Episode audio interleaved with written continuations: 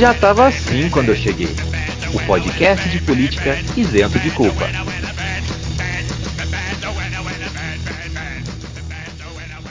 Salve, salve, meus queridos doutor Albieri! Como estamos nessa agradável noite, tarde, manhã, madrugada ou quem sabe buraco, lapso temporal?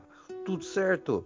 Este é o podcast Já Tava Assim Quando Eu Cheguei, o podcast que não vê nada demais nas mensagens que ele nunca mandou.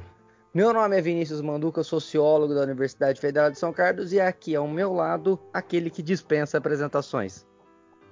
Eu dispenso essa apresentação para minha família e meus amigos. Mas boa noite, boa tarde, bom tudo para vocês. Meu nome é Henrique Macedo, sou sociólogo. Muito bem, muito bem. Vamos começar então o nosso debate que vocês tanto gostaram. Primeiramente, gostaria de agradecer aos nossos amigos, parentes, familiares e que nos ouviram e nos deram várias dicas. Estamos tentando nos ajustar a todos. É, é lógico, nas condições como já explicamos anteriormente, no materialismo histórico, então vamos, a, vamos tentar as dicas de acordo com as nossas condições sociomateriais do momento. É, é... não tem milagre, né, Manduca? Não, a gente realmente ouviu bastante dica e a gente vai tentar aqui, porque queria lembrar a todas e todos que realmente somos sociólogos chatos e não ótimos comunicadores, mas estamos tentando fazer a transição para ficar algo mais agradável. Bom, no programa de hoje, intitulado Roda Viva Roda Punk, vamos falar da Operação Vaza Jato, as suas consequências, e no segundo bloco falaremos da entrevista que o jornalista Glenn Greenwald deu na programa Roda Viva da TV Cultura. É, seremos interpelados pela estreia do nosso quadro sobre ciência, a vida, o universo e tudo mais. E ao final, o nosso quadro Conselho do Telar será com a nossa colega Milena. É, podemos começar então? Vamos abrir a nossa discussão, Henrique? Partiu! Passa a bola para você. É, acho que primeiro é a contextualização mesmo do que é a Vaza Jato e também o que é a Lava Jato, né, que são coisas complementares.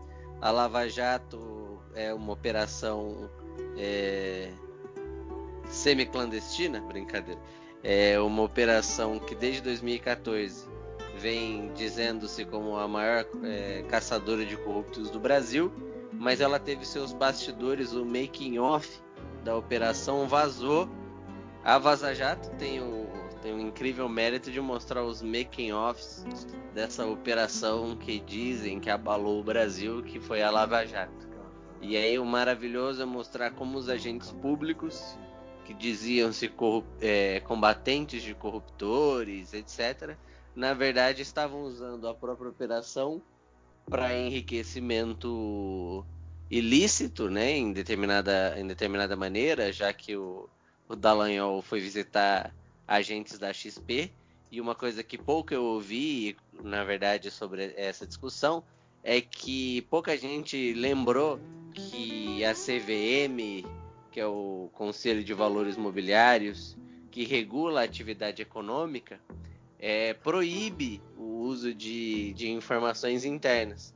Então é um cometimento de crime quando um agente público vai, ele está participando de, de operações que vão sim impactar na realidade brasileira, como foi o caso da, da Lava Jato na eleição de 2018, quando ela vai falar com grandes investidores e garantir ou dar uma projeção de futuro. Porque, obviamente, quando você garante que algum candidato, como no caso do Lula, não será solto, ou que tudo será feito para que isso não aconteça, você obviamente está dizendo quais são os rumos que esses investidores podem tomar.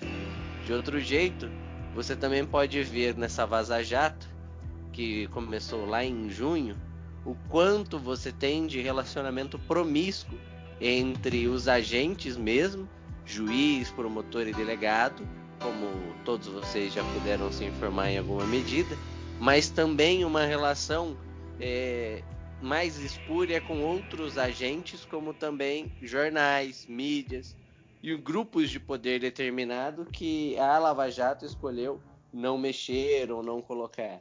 Então pouca gente entendeu e quer criticar o Glenn, como a gente vai ver na, na segunda parte, quando a gente conversar sobre a roda punk e que aconteceu com ele, com o acesso é, de crise ética de alguns jornalistas que na verdade não conhecem sobre ética, mas é spoiler. ele Oi? Spoiler. Spoiler, desculpa. Spoiler do próximo bloco. Mas continua. Não, a questão toda é entender como não se pode fazer é, as coisas de qualquer jeito. Porque a Lava Jato não serviu de, de maneira, Mandu, para fazer nada mais do que um projeto político alçar o poder. O movimento que começou lá em 2013, que a gente já citou no outro programa, ele tem continuidade na Lava Jato e ganha poder a partir da Lava Jato. Depois ajuda a derrubar e impeachment a Dilma Rousseff, né? O famoso golpe que chama. E então é um, o Lava Jato dá estrutura de poder. Ele é por si só uma agenda de poder de um determinado grupo, não só do judiciário, não só da Polícia Federal, mas também fora dele de um grupo que usou tudo isso, usou a sua influência na mídia, as famílias que detêm o poder ali, a Veja, o, o grupo Folha de São Paulo, etc. É, eu acho que nós temos algumas considerações a fazer dessa questão da Lava Jato. Uma é essa que você comentou da interferência de, direta no projeto político, é uma operação do judiciário como projeto político. Mas eu já pego o gancho que você comentou, que nós falamos na última, no primeiro, na nossa estreia, sobre as jornadas, no caso, é, as manifestações que acabaram por culminar no, no, no atual período político que nos encontramos mas é que elas surgiram a partir de um descontentamento político. E isso é muito visível. Ainda hoje há um forte descontentamento político, apesar de uma série de outros, de outros movimentos. O próprio presidente, o atual presidente, ele foi eleito sobre a perspectiva de ser um aventureiro político. Na realidade, ele representa uma ligação à política tradicional. Nessas, nesses vieses, a gente tem muito forte uma volta popular ao judiciário. Então, o judiciário, quando pensando naquela divisão básica do Montesquieu, e é como funciona, como é legalmente colocado nosso sistema político, legislativo, executivo e o judiciário, o legislativo e o executivo são poderes necessariamente políticos, eles dependem de eleição, eles dependem de acordos e projetos, ao passo que o judiciário é, em teoria, e vamos dizer assim, em teoria, um poder necessariamente técnico, que vem de uma perspectiva de ciência, então de um estudo, é, tem a carta base da Constituição e dos códigos penais que têm que ser seguidos.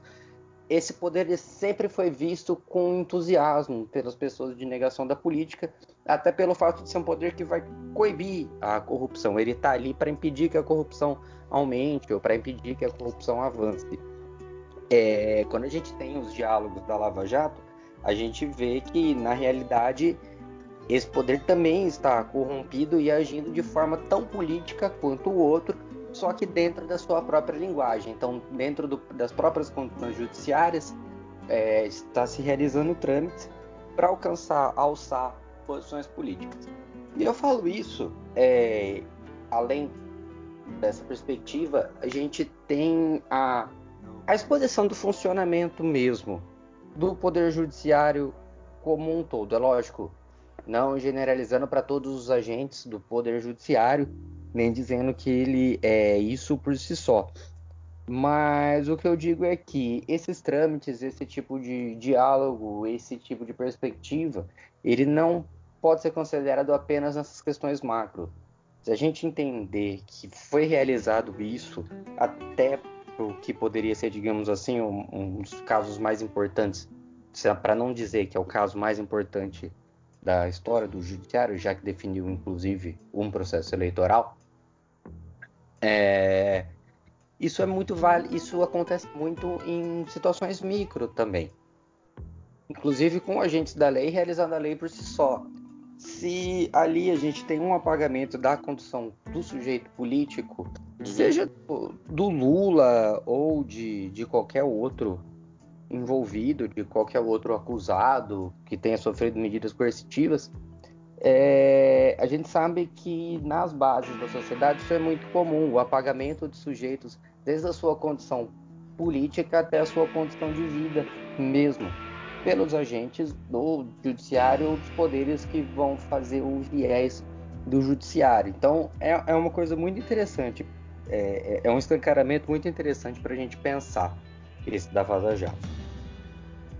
É, eu acho que só para aproveitar aí o seu gancho, eu ia falar um pouco, falar um pouco sobre isso, é que a Vaza Jato mostra que o, a sede de punitivismo chegou para aquela, para aquela, para aquela galera que todo mundo achou que não ia chegar, que era o político. Então a ideia de que tudo acaba em pizza, tudo faz não sei o que, fez com que a Lava Jato parecesse uma coisa milagrosa, né? A partir do momento que leva agentes políticos para cadeia.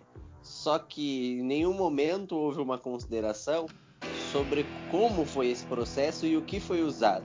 Então todo um processo de incriminação que já acontece dentro de uma base social, né? Ou seja, em determinados momentos, né? Ou seja, produção de, de boletins de ocorrência, esse tipo de coisa, que jogam o sujeito para debaixo do tapete, para dentro de uma cadeia, sem devido processo legal, acontece também com os agentes políticos. Então, de um lado, realmente o povo achou maravilhoso que isso aconteceu, porque nunca, é, nunca tinha acontecido entre aspas, né, com tanta frequência, tanta gente ao mesmo tempo, mas também se escondeu o, o, projeto político, né? Porque se a gente lembrar do Tropa de Elite 2, o filme, na verdade você realmente você estava achando que estava limpando, mas assim como Tropa de Elite 2, você colocou a milícia no lugar, né? O que é fantástico, porque você vai mostrar que o, o juiz que estava condenando todo mundo, sentando o dedo em todo mundo, que seria o Capitão Nascimento da Justiça, ele agora integra um, é, um governo de um cara que assumiu ter recebido caixa 2 de campanha, que tem problemas com o COAF, né, com aqueles depósitos, inclusive, de 24 mil na conta da sua esposa. E depois você tem um ministro que aceita desculpas como forma. O cara. Ah, então, o ministro Onyx assume que cometeu um crime, né? Que é de caixa 2, mais de uma vez, e aí a desculpa é só o suficiente. Que talvez, que talvez mude a política brasileira com todo mundo se tatuando e tatuei. Como é que é? A verdade vos libertará? Sim, é, eu acho que é essa realmente a tatuagem dele é interessante, né? Porque se a gente for fazer uma tatuagem de tanto de coisa que se arrepende, é... eu prefiro não falar isso. Vamos continuar o podcast. e quando você se arrepende da tatuagem que fez? Acho que é uma questão é isso é a partir de uma negação do arrependimento inicial, não é? Então você vai ter uma, um desarrependimento a partir de um arrependimento posterior. E aí você vai entrar num limbo, num, num loop de arrependimentos, no qual você nunca vai saber o que você quer realmente da vida. é, realmente é uma perspectiva. É, acho que ficou claro. Sim. vamos, vamos, continuar falando então de quem não se arrependeu até agora. Vamos continuar falando da Vaza Jato. Então, mas é, uma pergunta para você. Você conhecia, mano, esse esse interim de do dessa promiscuidade entre o judiciário e entre os atores do judiciário, na verdade, juiz, procurador, e também que era proibido esse tipo de de relação antes da Vaza Jato? Eu acho interessante a gente falar disso e até ter muito cuidado para falar, porque você tem um popular em conversas, como diria Belchior, tenha ouvido muitos disso, conversado com pessoas, caminhado meu caminho, mas é, nas conversas é muito comum você ver que, assim, poxa, mas veja na nossa profissão, nós também falamos sobre os casos, sobre o que estão acontecendo, não, não tem nada demais. Sim, mas é que nas nossas profissões em geral aquilo não é proibido pelo estatuto, não é, não é, não interfere necessariamente em nenhum código de ética. Ao passo que se você executa uma conversa, é lógico, o, o juiz e o procurador eles podem perfeitamente tomar uma cerveja de sexta-feira à tarde vendo o jogo da série B, sabe? Porque a gente sabe uhum. que sexta-feira é dia de montar no corcel, acender um derby e tomar glacial tranquilamente, eles podem fazer isso. A questão é se eles estão realmente assistindo o jogo da Série B e comentando sobre o. Desculpa, eu ia falar do Vasco, mas o Vasco na Série B é só ano que vem. Então, se eles estão do jogo da Série B ou se eles estão falando dos casos. A partir do momento que ele está falando dos casos, isso aí já é algum conflito de interesses. Só o fato deles mencionarem, de um saber o que o outro está pensando. A partir do momento que o juiz diz, eu acho que você não deveria entrar com isso, você deveria entrar com isso, é um pouco mais sério. O crime é um pouco mais grave. E quando o juiz fala assim, olha, eu quero que você procure essa prova porque eh, eu quero que você acuse assim que essa acusação... Calma aí, quem que tá mandando no processo? Porque a, a posição do juiz é ser neutro, não é? Né, exatamente. A gente prefere um erro autêntico e rápido do que um acerto demorado, né? É, e na verdade, as consequências da Vaza Jato, eu digo popularmente falando, são um reflexo da sociedade, da sociedade nossa, que é, eu não gosto de falar assim, ah, porque no Brasil é assim, eu vou falar no Brasil é assim porque eu tive de passagem por outros países, não a ponto de conhecer o sistema judicial deles. Mas é uma, é uma questão de reverência individual ou social de cada um que quer que os meios sejam alcançados independente da forma como forem feitos. É ignorado a, as formas de ação. A gente está evitando aqui a falar do Moro porque teremos um programa só sobre ele futuramente, aguardem. E também não querendo ser presos pela PF, né? Nem que vazem na, as nossas incríveis movimentações financeiras do, pelo COAF, né? Já vão é. cortar minha bolsa e talvez eles vejam a, a, a, flutuação muito grande, assim, de movimentação muito estranha quando acaba realmente em novembro o recebimento ou outubro do, do meu rico dinheirinho que serve só para me sustentar. É, realmente, eles vão achar que você teve algum bem confiscado quando realmente foi pelo órgão que está enfim, já falamos disso no episódio passado. Sim. Mas a construção de herói do Sérgio Moro, ela vem muito em função da onde ele estava agindo. Então, do ódio relativo a algumas cinco pessoas em si. Porque, claramente, como isso foi dito em alguns diálogos, você teve uma predileção. Isso já era falado desde o começo, que o Moro é, ele estava condenando partidos X, Y, Z em detrimento de partidos Z, W e A1, C3PO, que seja. Mas quando você vem a comprovação disso através desses diálogos vazados, tiveram dois áudios até agora, não foi? Foi, por enquanto acho que sim. É. De áudio, sim. Você também tem uma, uma não negação estrita de como a gente, a nossa piada do começo do programa, Alguns órgãos envolvidos já se pronunciaram que eles eram realmente eram eles mesmos, né? Algum procurador, alguns procuradores falaram que eram eles nesses diálogos. É, você teve a recusa de entregar os celulares por parte de Moro e Dallagnol para saber se tinham sido realmente hackeados. É, e outros atores também confirmaram, como por exemplo o colaborador Fausto Silva, também mencionado. Ô, louco meu, brincadeira.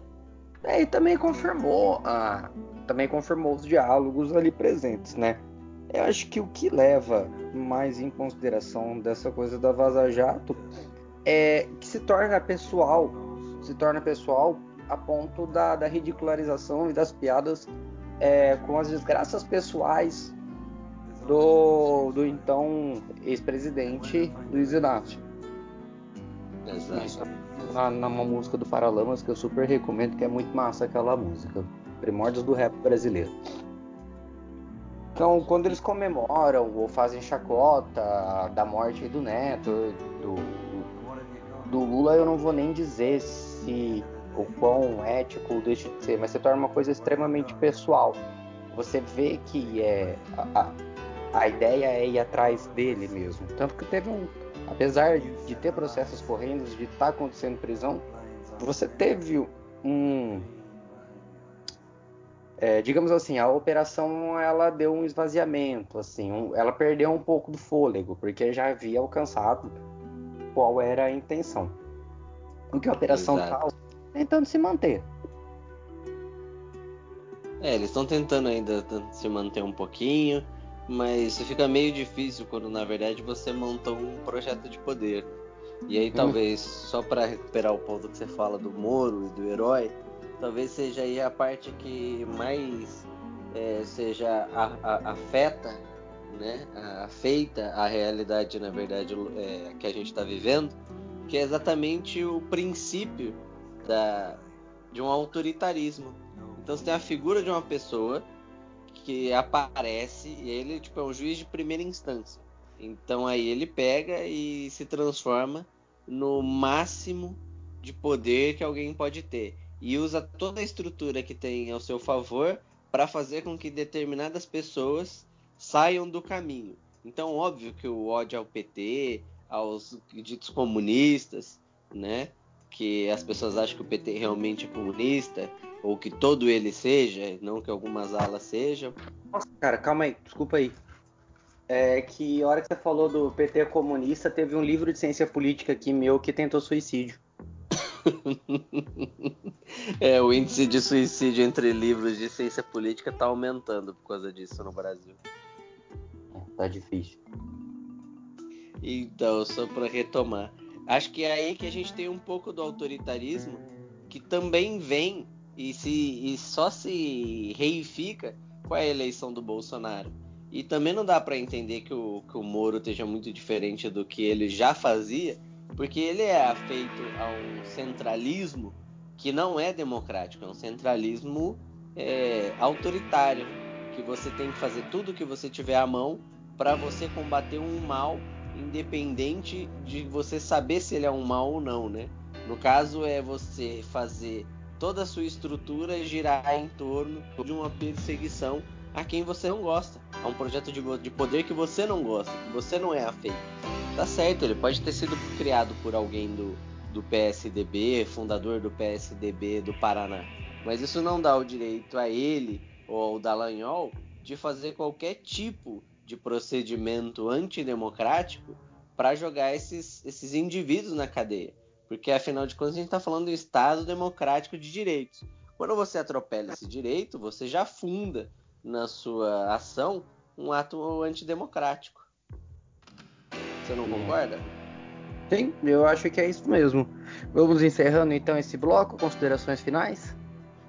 É, só queria falar aí que tem que olhar direitinho o que aconteceu nessa Lava Jato e o quanto que as pessoas é, têm que ainda, a gente ainda tem que saber do que eles não fizeram e do quanto eles deixaram de recuperar.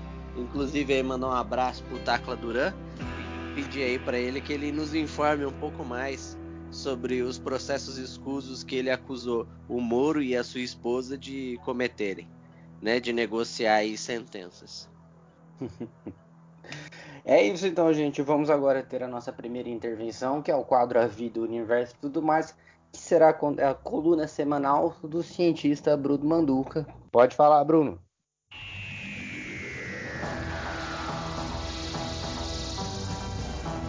A vida, o universo e tudo mais.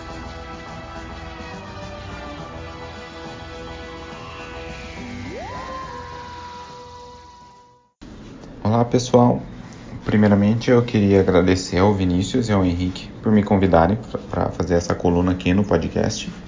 Antes de mais nada, eu vou me apresentar. Meu nome é Bruno Manduca, sou graduado em Química pela Universidade Federal de São Carlos, mestre em Química pelo Instituto de Química da USP, Universidade de São Paulo, onde atualmente eu curso meu doutorado na área de materiais aplicados na química ambiental. Bom, a ideia da minha coluna aqui é trazer um pouco de ciências da Terra para esse podcast, basicamente de política e de sociedade, né? Eu queria começar falando então sobre a maior estrutura científica que já foi construída ou que está sendo construída no Brasil nesse momento, que é o Sirius, é uma fonte de luz síncroton que está sendo construída Lá no CNPEM, é o Centro Nacional de Pesquisa em Energia e Materiais, que fica em Campinas, e eu tive a oportunidade de visitá-lo agora no final de agosto. Bom, o Sirius vai ser uma fonte de luz síncroton de quarta geração. No mundo, hoje só existe uma dessas fontes funcionando, que fica na Suécia. Ela começou a funcionar esse ano, mas o Sirius está projetado para ser a fonte de luz com o maior brilho da sua categoria. Mas o que, que é uma fonte de luz síncroton? O que, é a radiação síncroton? Bom, quando você tem uma partícula carregada viajando a velocidades muito altas, e muito altas eu quero dizer muito próximas da velocidade da luz, 99,99% da velocidade da luz e mais 9. E essas partículas sofrem um desvio na sua trajetória, elas emitem a radiação síncroton. E essa radiação é uma radiação de alto fluxo, de alta, alto brilho e se estende por uma faixa muito ampla do espectro, desde o infravermelho até o raio-x. E essa radiação é capaz de penetrar muito na matéria e você consegue extrair informações a, em níveis moleculares, em níveis atômicos, em níveis eletrônicos e bastante precisas.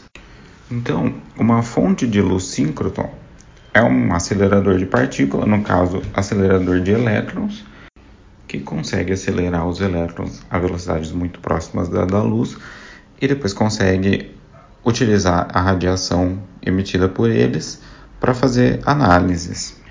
O Sirius ainda não está em operação, mas a, a obra em si já é bastante impressionante. É uma coisa de primeiro mundo mesmo, é uma coisa que dá bastante orgulho. É uma obra 100% nossa, ela é 100% pública e 85% de tudo que foi gasto na construção dos Sirius foi gasto aqui no Brasil. Para vocês terem uma ideia, o piso onde está esse acelerador de elétrons, ele não pode sofrer vibrações, né? Porque você imagina um feixe de elétrons quase na velocidade da luz, ele não pode ficar tremendo. Então, todo o encanamento do, dos Sirius, é, toda a fiação, ela é presa na parede através de molas para que para absorver essa vibração. O piso da onde fica o, o acelerador ele, é, ele é, uma, é uma peça única de concreto e ela é separada do piso da onde as pessoas andam e no, no meio tem um, um elastômetro. Todos esse, todas essas peças, todas as molas, cada parafuso, cada coisa que foi, que foi utilizada na construção foi desenvolvida para os Sirius. Então, do zero, teve que se projetar e desenvolver as, as peças.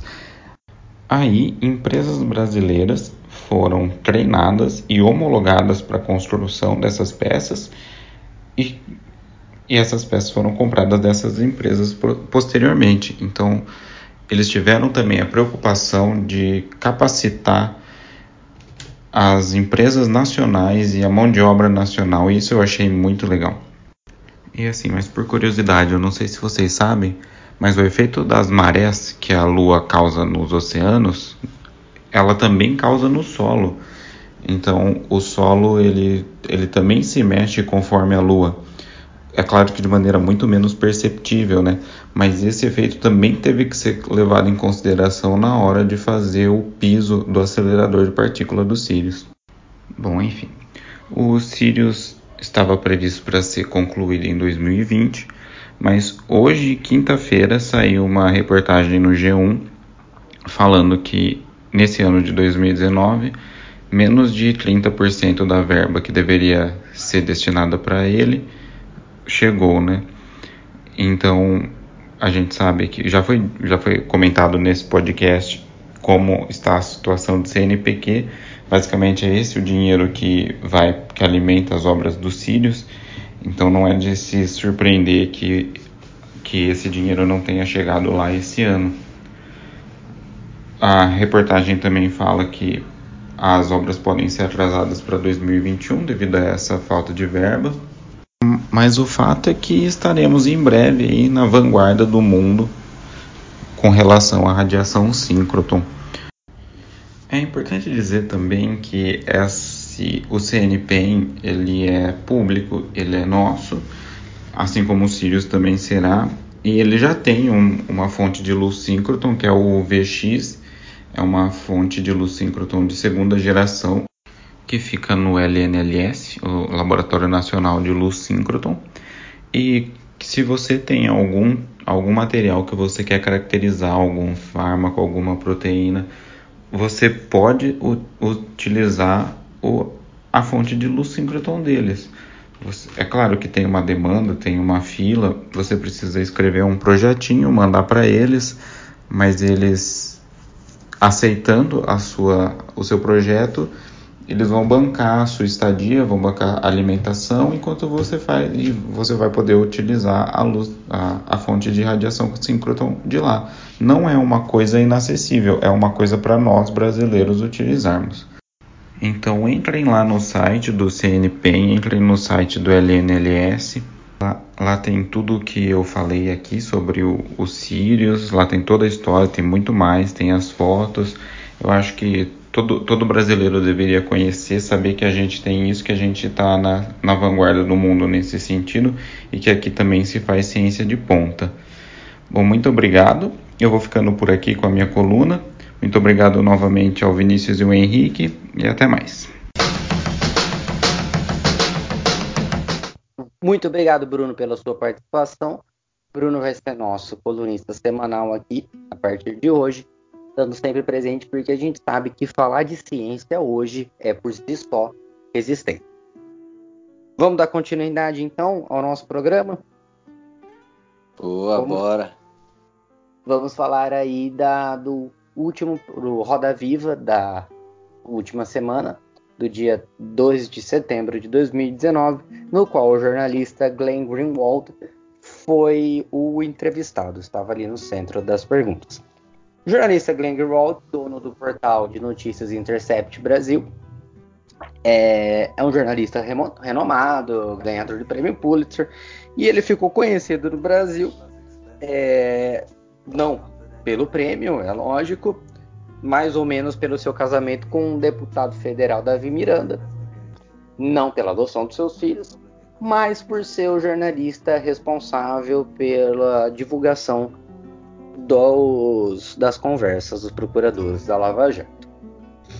É, essa entrevista no Roda Viva nos mostra bem o direcionamento de uma parcela da mídia, porque foi uma hora e meia de programas com uma pessoa que tem, maior tem informação sobre o caso e todas as perguntas sobre para ele foram se era justo, certo, ético ou não ele ter publicado. É, eu assisti inteiro e eu não me recordo de nenhuma pergunta sobre os procuradores ou sobre a, as notícias que ele estava veiculando, do conteúdo da, das gravações, das conversas. Você se recorda de alguma coisa, Henrique? Não me lembro de nada. A maioria das perguntas era tentando questionar a ética do, do Glenn. Então eles ficaram muito tempo tentando também desacreditá-lo em determinada medida e tentando fazer com que ele se contradissesse, o Mas que é não aconteceu, né? Aí acabamos tendo aí o, a palestra não remunerada do Glenn sobre ética no, no trabalho jornalístico, o que aí deixou bastante assustados os convidados, já que a ética deles é seletiva, né? Tanto quanto a Operação Lava Jato. A, a retórica do Glenn, a capacidade de retórica do Glenn é uma coisa já conhecida. Principalmente, não sei se você acompanhou a audiência dele na, nas comissões da Câmara e do Senado. Na comissão da, da Câmara, é, ele realmente foi muito bem em, nas suas respostas, nos seus dados. Ele tem uma capacidade de retórica e articulação de resposta, mesmo com a deficiência da língua, ele é é, pra quem não sabe, Glenn é um jornalista britânico. Britânico, né? Sim. Conhecido pela divulgação dos dados. A britânico ou americano? Em dúvida. É, agora eu fiquei em dúvida na hora que falei. Enfim. É... Tomaremos essa, essa informação ao final do programa. Bom, o Glenn é um jornalista estrangeiro que veio para cá, casado que, com quem, quem hoje é deputado federal pelo PSOL. Uhum. É conhecido também por trabalhar já com esse tipo de informação, sendo ele que ele o jornalista responsável pela divulgação dos dados obtidos do hackeados pelo Edward Snowden. Bom, é, é interessante notar, eu chamo atenção a partir das questões sobre a ética.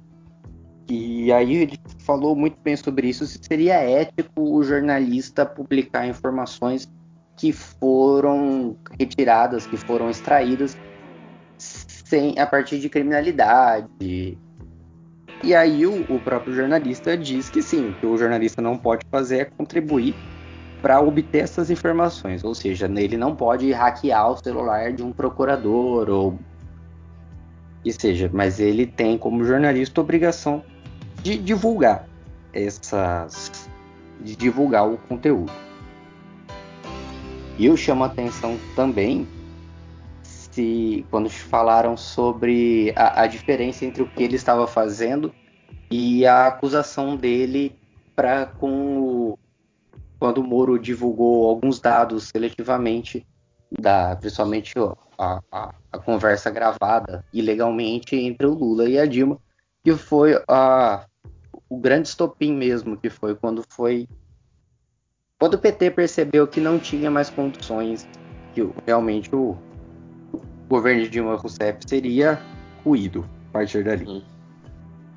E ele apontou que existe uma diferença sim que é o que a gente estava falando anteriormente, que é a partir do código de ética da profissão.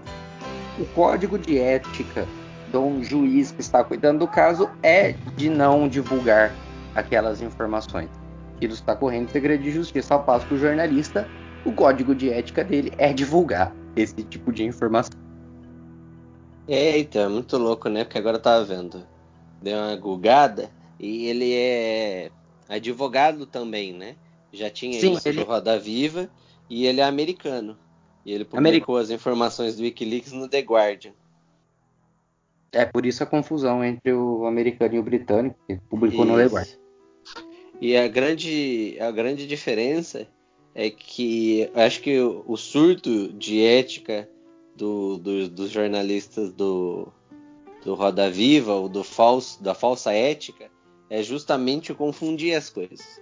Porque eles estavam querendo acreditar como ilegal como se o Glenn, ainda tentando reafirmar que o Glenn, o Glenn tivesse pago para essa atividade ter sido feita. Então é como uhum. se estivesse incentivando o hacker a fazer hacker, quando na verdade ele nunca falou da fonte dele. Então parece sempre tentando in, in, é, impugnar o que ele fez mediante uma recriação histórica que ele mesmo, o Intercept, se recusam a falar, mantendo aí o seu o seu posicionamento de respeitar a Constituição, o código de ética da profissão, que é não revelar a fonte, né? Inclusive isso está dentro da Constituição. E talvez o que os jornalistas, é, por falta de conhecimento jurídico, não entenderam é que tem uma relação muito diferente entre o que está sendo feito na Vaza Jato, né, com o papel do Moro, porque o Moro não é que ele tinha um código de ética e se ele podia ou não. Ele sabia que ele não podia, você tem leis em contrário que diziam que era não para fazer, ou seja, que aquilo era totalmente ilegal, porque o grampo divulgado seletivamente das milhares de horas de gravação entre Lula e Dilma, que já seriam em si um problema legal, porque você está falando de um problema de segurança nacional, onde o juiz de primeira instância passa por cima de todos os códigos penais e vai direto para cima de quem tem foro privilegiado, tendo informações sobre elas, e aí pega uma parte, um recorte daquilo que foi falado, que se encaixa melhor na narrativa, ou seja, vou mandar aí o Josias para assinar o papel, mas fica aí para caso de necessidade joga isso no Jornal Nacional em parceria com ele, Jornal Nacional e Rede Globo, para fazer um furdúncio e impedir que o Lula assumisse o cargo, como se estivesse tentando fugir dele Moro, o que não tinha nada a ver e ele sabia que não tinha nada a ver. Então não se trata de um caso antiético do Moro. Se trata de uma atitude ilegal. E aí eu acho maravilhoso que os caras do Globo tentando ver se valia tudo, mas na verdade eles não questionaram a legalidade do próprio Moro. Eles sabiam que aquilo era ilegal. Não é possível que a assessoria jurídica do, da Globo, do Grupo Globo, não sabia que aquele procedimento era ilegal. E então tentar E era- imputar. E era Oi? aí que eu queria chegar. E era aí que eu queria chegar mesmo. É, porque aí para discutir a legalidade de cada profissão, para discutir o que tá certo e tá errado, isso aí a gente sabe. A questão é que que por que essa o- cai ainda, né? Na famosa justiça seletiva. Por que- Exatamente. debate? Por que necessariamente esse debate? Porque se você tem informações, informações claras, primeiramente é você assegurar a veracidade dessas informações. É, a veracidade dessas informações elas estão sempre pós- sendo postas à prova a partir de questionamentos e não necessariamente de análise. Essas informações elas já foram analisadas por dois grupos diferentes de jornalista. Ele inclusive é, ele não expôs a fonte dele, mas ele expôs todo o conteúdo e passivo de furo que ele tinha. Então para dois veículos Exatamente. comunicação, que é a, a revista Veja e a Folha de São Paulo. Ele tentou ir atrás de vários outros veículos de comunicação, inclusive a própria Rede Globo, Que negou. que negou, mas é, esses dois veículos, enfim, né? Esses veículos foram que aceitaram a posteriori também, depois que você começou a publicar, depois que o Intercept, um site, começou a publicar esses diálogos, que se viram interesse nisso. Mas assim, é, ah, beleza, não, questionou a veracidade, já foi por terra, já é, já é real, a gente já sabe que isso aconteceu. Já pegaram até os hackers que realizaram isso, tá? Então a gente tá. Por que então não focar no conteúdo? Qual que é o interesse desse punição, dessa, dessa punição seletiva? Porque você vai, é o famoso kill the messenger, né? Por que, que você Uhum. vai culpar o jornalista que tá dando furo e não a e não o criminoso em si.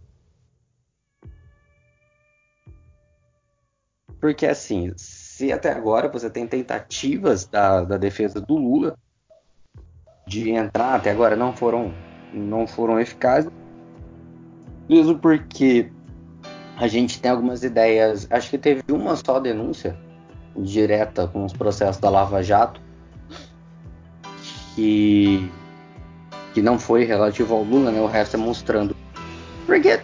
Ah, tá, eu vou acrescentar um pouquinho. A meu ver, o que está sendo feito é uma construção de personagens. Então, essa construção do Muro e da Lagnol como heróis, assim, de personagens mesmo, a impressão que eu tenho com o Intercept, se antes ele estava simplesmente minando os processos, ele tá fazendo sim uma construção de personagens do Moro, do Lagnol e dos procuradores da Lava Jato, em função de desacreditar primeiro as pessoas para depois desacreditar o processo. Porque já foi, vi já foi visto que nos primeiros diálogos divulgados já teria material para tirar a acusação do Lula. E de certa forma, se for comprovado que a prisão do Lula foi política, ele deveria ter material, tá? Material jurídico, não estou falando que é forte, que não é, mas tem material para pedir um pedido de para iniciar um pedido de anulamento de eleição. Tá. Não vingou. Não vingou por quê? Porque essas é, essas identidades deles já estavam sendo construídas já fazia dois, três anos, mediaticamente falando. E isso é muito visível, assim como eles tentaram fazer isso, até na demora que o Moro teve para divulgar a voz dele. Porque a gente sabe que o, o, o Moro ele tem uma voz que não é lá muito sexy. Apesar da, da cara de super-homem, sisudo, robusto, ele tem uma voz. Enfim, mais feia até que a minha. Uma taquara rachada. Tá, como o senhor quiser chamar. Não sou eu que tô falando a ele. Não, mas sim, ele tem uma voz de taquara rachada. E só foi visível isso na primeira audiência que o Moro teve com o Lula. É que foi a batalha que eles quiseram criar com, né? Moro versus Lula. Ali eu digo que todo mundo quis criar, né? Você trazer Hum, então, todo mundo. Rua para protestar, até você televisionar a audiência e mostrar ele bravo e eu vou pegar esse cara, assim, foi aquilo ali foi um circo, um circo judiciário armado, assim, é, mostrou realmente o politismo do poder judiciário. Tem que fazer mim, a parte de, de colocar o, o, grande herói Sérgio Moro contra o, o seu arqui-inimigo, o vilão corrupto Luiz Inácio Lula da Silva, né? E vice Que tava tentando. É, sim, mas é que é aquela ideia. Porque eles estavam. Eles estavam. É, mas quando você tem uma grande mídia na, nas suas costas, obviamente que a, a parte da sua narrativa vai ter um pouco mais de conexão com determinados setores da população, né? Então, no sim. caso, partiu aí. Óbvio que os apoiadores do Lula também viram o contrário. Então é o grande Lula contra aquele que quer derrubá-lo. É, e eu acho que ali o, o, grande problema é aqui já é a nossa justiça. Exato. Eu, eu acho que é essa a grande questão, porque a gente está olhando é, foi muito debatido sobre essas, os dois viés, né? O Lula corrupto ou o Lula pobrezinho. É, uhum. E ali, em suma, tá, a nossa justiça estava indo para o espaço. Tava se per... Tá, a justiça se perdeu em politicagens. Essa é a real que deveria, como a gente já mencionou desde Montesquieu, são poderes separados. Mas enfim, é, essa construção da identidade deles herói é isso que tem dificultado que a Vaza Jato ganhe poder jurídico, anulação jurídica, né? No sentido assim, de realmente danificar as personas e os processos Exato. do Moro. Então, por mais que, e aí eu vou discordar do Glenn, por mais que ele diga que não tem um time político, eu acho que tem um time político da, das divulgações, eu não me recordo agora, mas tem sempre uma conversa ou outra divulgada para debater notícias que saem na rádio, no, na TV. E para mim é uma construção do ethos, é uma reconstrução do ethos dessas pessoas, porque a partir do momento que eles deixam de ser deuses, eles são passivos de ser de ser atingidos. Por enquanto eles não são atingidos, eles têm uma áurea détrica. Ao passo que a partir do momento que eles percam essa áurea, ou seja, a partir do momento que a ninfa banhe eles a perda do calcanhar, tem que pegar esse calcanhar e destruir toda a áurea. É, e tem um projeto político que está ali em questão. Porque destruir o muro como herói significa destruir em determinado momento o Lula como grande vilão, o PT como grande vilão, que na verdade você vê a seletividade. Então você deixou de ir atrás do Fernando Henrique, você deixa de ir atrás de alguns setores como o setor financeiro, é, por exemplo, aquele que o Dallagnol fez a propaganda e depois, ai, nossa, descobri que eles estavam citados na, dela, na numa delação. Meu Deus, quem diria? Enfim. Então você tem uma série de, de, de problemas no meio do caminho que destroem a operação como um todo, mas afetam um projeto de poder que só foi possível graças à Lava Jato, que movimentou tudo. Né? Ela deixa de ser só uma operação que segue o sistema legal, que se diz aí é isentão e que não é, a gente sabe que não é. Todo mundo que estuda é, poder judiciário, seja a parte da antropologia, a galera do Rio de Janeiro, da UERJ, da FRJ, da UF, da UFF, né? A UF é a UFF, a antropologia do direito, também a galera aqui da USP, do Enadir, é, todo mundo que estuda já sabe que a justiça no Brasil ela não é isentona, ela não é um mero aparelho técnico, sabe que na verdade ela tem propósitos e questões muito fechadas, morais, de projetos políticos e etc. Então destruir a figura do, do, do Dallagnol e do Moro, que foi construída aí por anos, é também afetar esse projeto político, que na Sim. verdade você também destrói a, a figura de construção do inimigo e aí qual é o problema fundamental? É que se você não salva o Moro, você solta o Lula. E talvez isso atrapalhe o meio termo de uma galera que quer um projeto político bem diferente do que é proposto pelo PT, por exemplo, e que na verdade quer o mesmo projeto que eles, às vezes, mas, é, como se diz, por questão do banco, é, muito mais acelerado e acentuado, sem dividir um projeto político que pense também em algum aspecto de é, social. Sim. Sim, sou, sou total acordo com isso. Bom, é, vamos encaminhando então, já falamos demais, né? Sim. É, vamos ir caminhando então para o final desse bloco e agora vamos contar com a intervenção para o nosso quadro Conselhos Tutelar de Milena Lime Silva. Milena, que é formada em Ciências Sociais pela Universidade de São Paulo, é, mestrado em Arquitetura pela Universidade de São Paulo, Campus São Carlos, e atualmente é doutorando em Sociologia pelo programa de pós-graduação também da Universidade de São Carlos, e vai falar um pouquinho para vocês. Pode falar, Milena.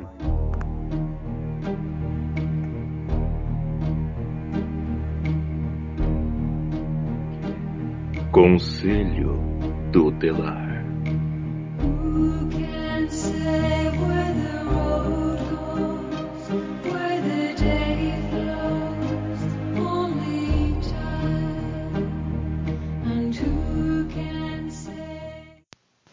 Boa tarde. Pedido dos meninos, o Vinícius Manduca e o Henrique Macedo, que são colegas meus é, da pós-graduação na Sociologia aqui da UFSCar, é, eu, Milena Delime Silva, gostaria de me apresentar para vocês. É, sou também socióloga, é, formada na graduação pela USP de São Paulo. É, fiz mestrado na arquitetura e urbanismo, daqui também da, da, USP, mas aqui de São Carlos. E hoje faço é, doutorado na sociologia da UFSCar. É, sou mediadora cultural do SESI aqui de São Carlos e a partir dessa, desse trabalho que eu faço aqui, é, fui chamada pelos meninos para falar um pouquinho sobre o sistema S e todo o debate que está acontecendo nesse momento é, para falar sobre isso, né? Para falar um pouquinho sobre é, o que significa esse sistema aqui no Brasil, como é feito os gastos, como é pensado o orçamento deles e os gastos, e, e o que está sendo implicado nessa lógica do governo, do atual governo Bolsonaro, de pensar em cortes para esse sistema. Então, vou falar um pouquinho agora para vocês é, de como é feita essa organização, como ela é sustentada. É, essas organizações, que tem um conjunto delas que está incluído nesse sistema S, elas são sustentadas com dinheiro arrecadado pelo governo por meio de contribuições que as empresas é, são obrigadas a pagar sobre o valor da sua folha de pagamento. Mas a gente está falando de entidades com de direito privado, né? É, por isso que a gente, por isso que o governo, enfim, a gente também a sociedade chama isso de é, paraestatais. Então, por exemplo, é, a indústria é, ela recolhe 1% desse, desse orçamento sobre a é, folha de pagamento para o Senai e também recolhe 1,5% desse orçamento para o SESI. É, as empresas de, de comércio, por exemplo, recolhem 1,5% deste orçamento da folha de pagamento para o SESC e o dinheiro todo ele é arrecadado pelo governo e depois distribuído integralmente para essas entidades. Assim fica um pouquinho mais claro para a gente entender como, da onde vem esse dinheiro é, e para onde e como é distribuído ele, né? É a própria Receita Federal que, que, que o distribui. É, a organização do sistema S. É, ele começou a ser estruturado no país é, em 1942 a ideia, quando ele foi planejado, era para oferecer uma rede de ensino que melhorasse a produtividade da mão de obra e serviços culturais e de lazer. Né? Então, tentando fazer um financiamento que era garantido pelo governo, mas que não ia depender de uma gestão pública para que ele ocorresse. Né? Então, era uma forma de descentralizar a gestão pública dele. Então ele, ele, ele foi pensado a partir disso. Né? Já era uma lógica é, de que garantiria melhores serviços com uma gestão descentralizada. Hoje ele é composto por nove entidades. Então vamos ver quais são essas entidades. É, o SESI, que é ligado à indústria, que oferece opções culturais, de lazer e de esporte, além de serviços de saúde É, o Senai, que é li também ligado à indústria, que oferece cursos e assessoria técnica. O SESC, que é ligado ao comércio, oferece opções culturais e de lazer e de esporte. O SENAC, que também é ligado ao comércio e, também, e oferece cursos. O SEBRAE, que é ligado a micro e pequenas empresas, que oferece cursos e apoios para acesso a crédito. O Senar, que é ligado ao agronegócio, que também oferece cursos. O Sescop, que é ligado a cooperativas, oferece cursos e assessorias ao setor. O SEST, que é ligado ao setor de transportes, oferece opções culturais de lazer e esporte.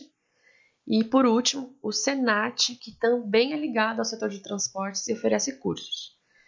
É, aí é importante, né, dentre essas nove entidades, portanto, que, está, que compõem o sistema S, algumas críticas são feitas a, sobre como elas se organizam, né? Então a gente também tem importante apresentar isso. Uma delas é, é a, a necessidade de uma maior transparência dos seus gastos. Seguindo uma lógica do serviço público, consolidado pela Lei de Diretrizes Orçamentárias, a LDO, é, e também relatado pelo Tribunal de Contas da União, que é o TCU, é, ainda nem todas as entidades desse sistema S possuem auditoria para garantir a veracidade e qualidade das informações. Então essa é uma das maiores críticas e acho que acredito, né, como sociólogo, também bastante importante para a gente pensar nesse gasto é, do dinheiro público, né? Agora, por outra via, quem são as pessoas que se, né, quem são as pessoas que se beneficiam desse sistema? É, o sistema S é voltado para os trabalhadores, de modo geral, é os trabalhadores de cada uma dessas áreas que a gente acabou é, relatando. É, mas, em regra, ele oferece cursos e oportunidades de lazer e cultura para qualquer um é, qualquer pessoa que acesse esse sistema.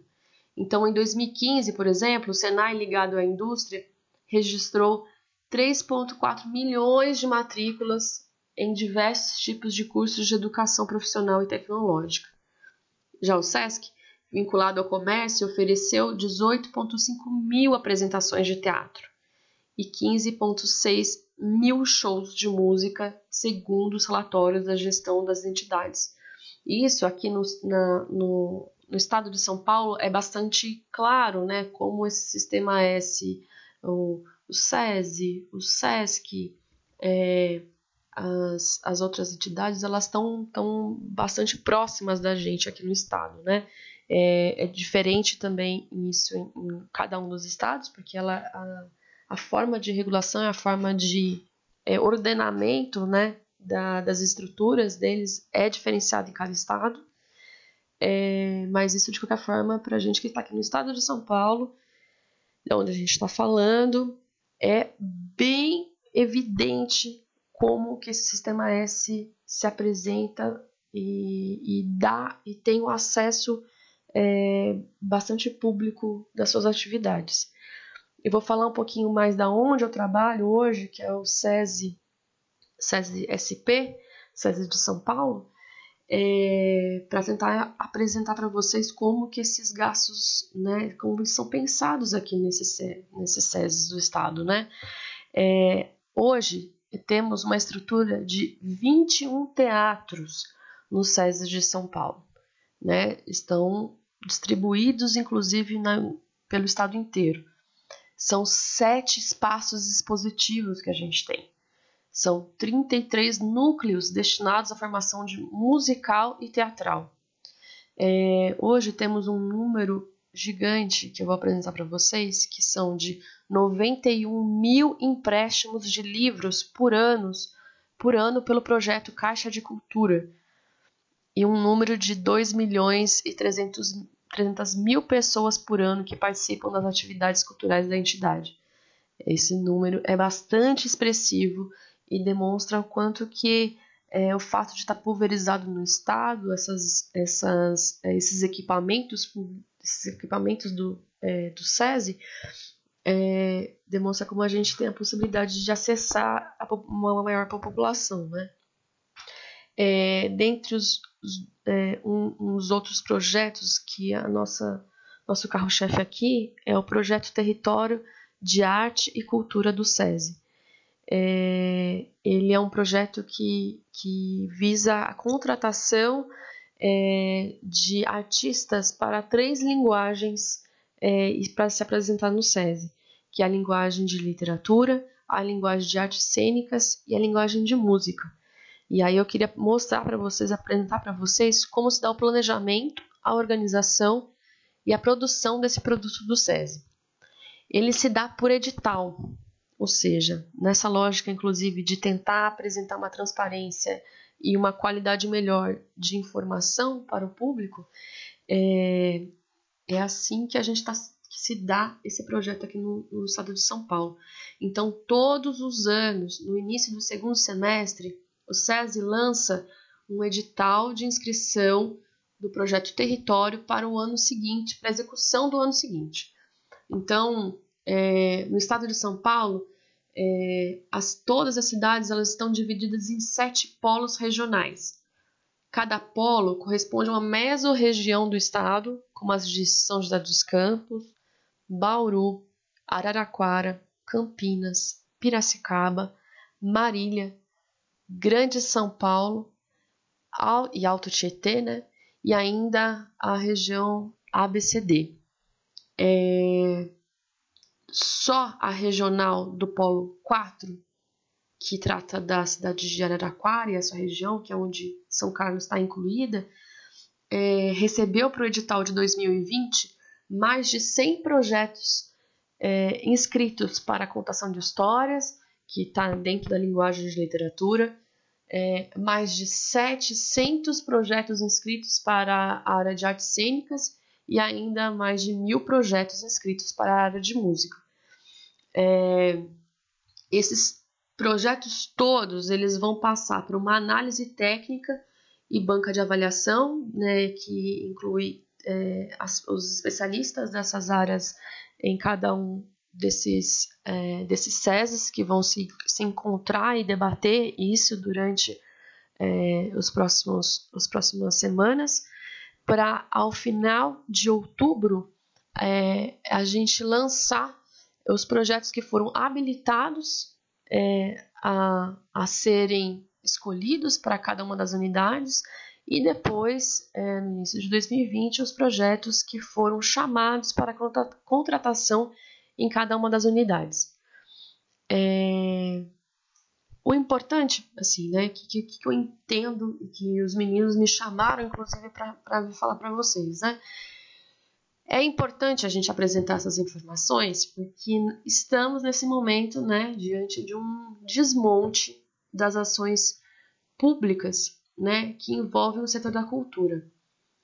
E acho que quanto mais a gente se informar sobre é, como se dá os processos, mais a gente também consegue é, ter noção e tentar defendê-los. Né? Então, é, dentro da lógica do SESI mesmo, especificamente do SESI, que é onde eu tenho mais informações, os dois carros-chefes da cultura do SESI São Paulo hoje são a Caixa de Cultura, que eu já apresentei para vocês um número um anual de empréstimos de livros, é, inclusive uma área que a gente tem bastante dificuldade aqui no Brasil, né? Que é a área de literatura. Então a gente gratuitamente, vou relembrar para vocês os números, a gente gratuitamente empresta é, ao ano 91 mil livros. É, isso é garantido apenas pelo sistema SESI de São Paulo. E pelo projeto Território né, de Arte e Cultura, que garante inclusive que músicos, que artistas que, é, que trabalhem tanto com a área de artes cênicas quanto com a área de, de literatura e contação de história, acessem uma, um, um local, um, um, uma entidade que e possam apresentar seus trabalhos e serem contratados pelos seus trabalhos, né? É, isso é bastante coisa, né? E a gente está falando então de, de projetos que estão sendo, sim, ameaçados pelo corte de verba idealizado pelo ministro da Economia Paulo Guedes. E estes são todos os projetos absolutamente gratuitos à população. Enfim, né?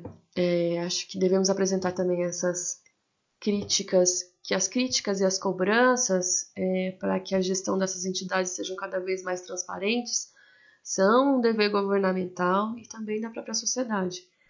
Mas que, no entanto, é, a meu ver, desperdiçar os equipamentos educacionais, esportivos, de saúde e cultural que essas entidades já alcançaram, é, eu, como socióloga, só, só entendo isso como uma, uma má gestão.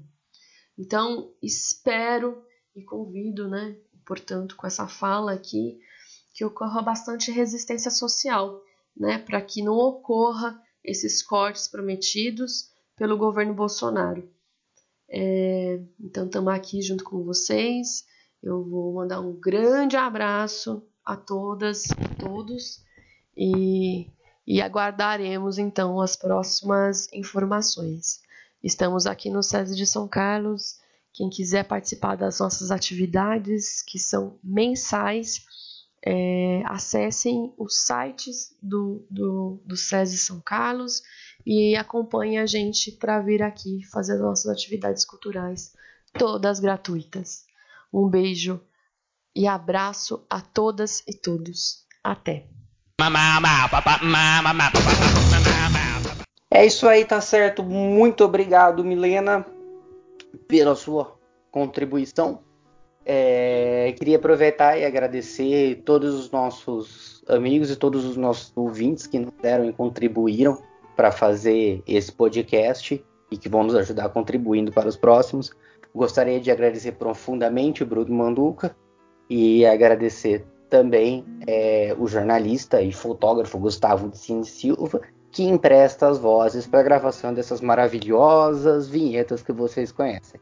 Agradecer principalmente ao meu companheiro Henrique Macedo. Eu que lhe agradeço, Vinícius Manduca, o nosso senhor desse projeto. Que sem você a gente não estaria discutindo assuntos tão relevantes. É, gostaria de aproveitar aí, então, para vocês um grande abraço, um beijo no coração, meus queridos doutor Albieri, e um abraço também para o nosso caro ouvinte Juca de Oliveira. Bom, gente, vocês sabem, sigam a gente nas redes sociais. Twitter já estava assim quando eu cheguei. Facebook, a página já estava assim quando eu cheguei. Comenta lá, entre em contato. A gente tá sempre respondendo, tá sempre atendendo a todos. A nossa música de encerramento, como sempre, temática, falando do, da Baza Jato e conversas divulgadas. Sem grandes interpelações, mas vai ser da banda britânica Dire Straits. E a música é Private, Private Vesti... Ai, droga. A nossa música tem grandes pensamentos, mais questões literais mesmo sobre toda essa temática e Vaza Jata da banda britânica Dire Straits e. Tudo bem aí? Tudo bem. Tá, vou de novo. A, a nossa música de encerramento sem grandes piadas e pensamentos como teve semana passada, porque hoje ela é de minha escolha, eu tenho uma cabeça mais reduzida que do Henrique, menos criativo. É, vai ser uma questão literal mesmo sobre toda a nossa temática de Vaza Jato. Vamos falar da, vamos colocar a música da banda britânica Dire Straits. A música será Private Investigations. Obrigado, gente. Falou. Falou.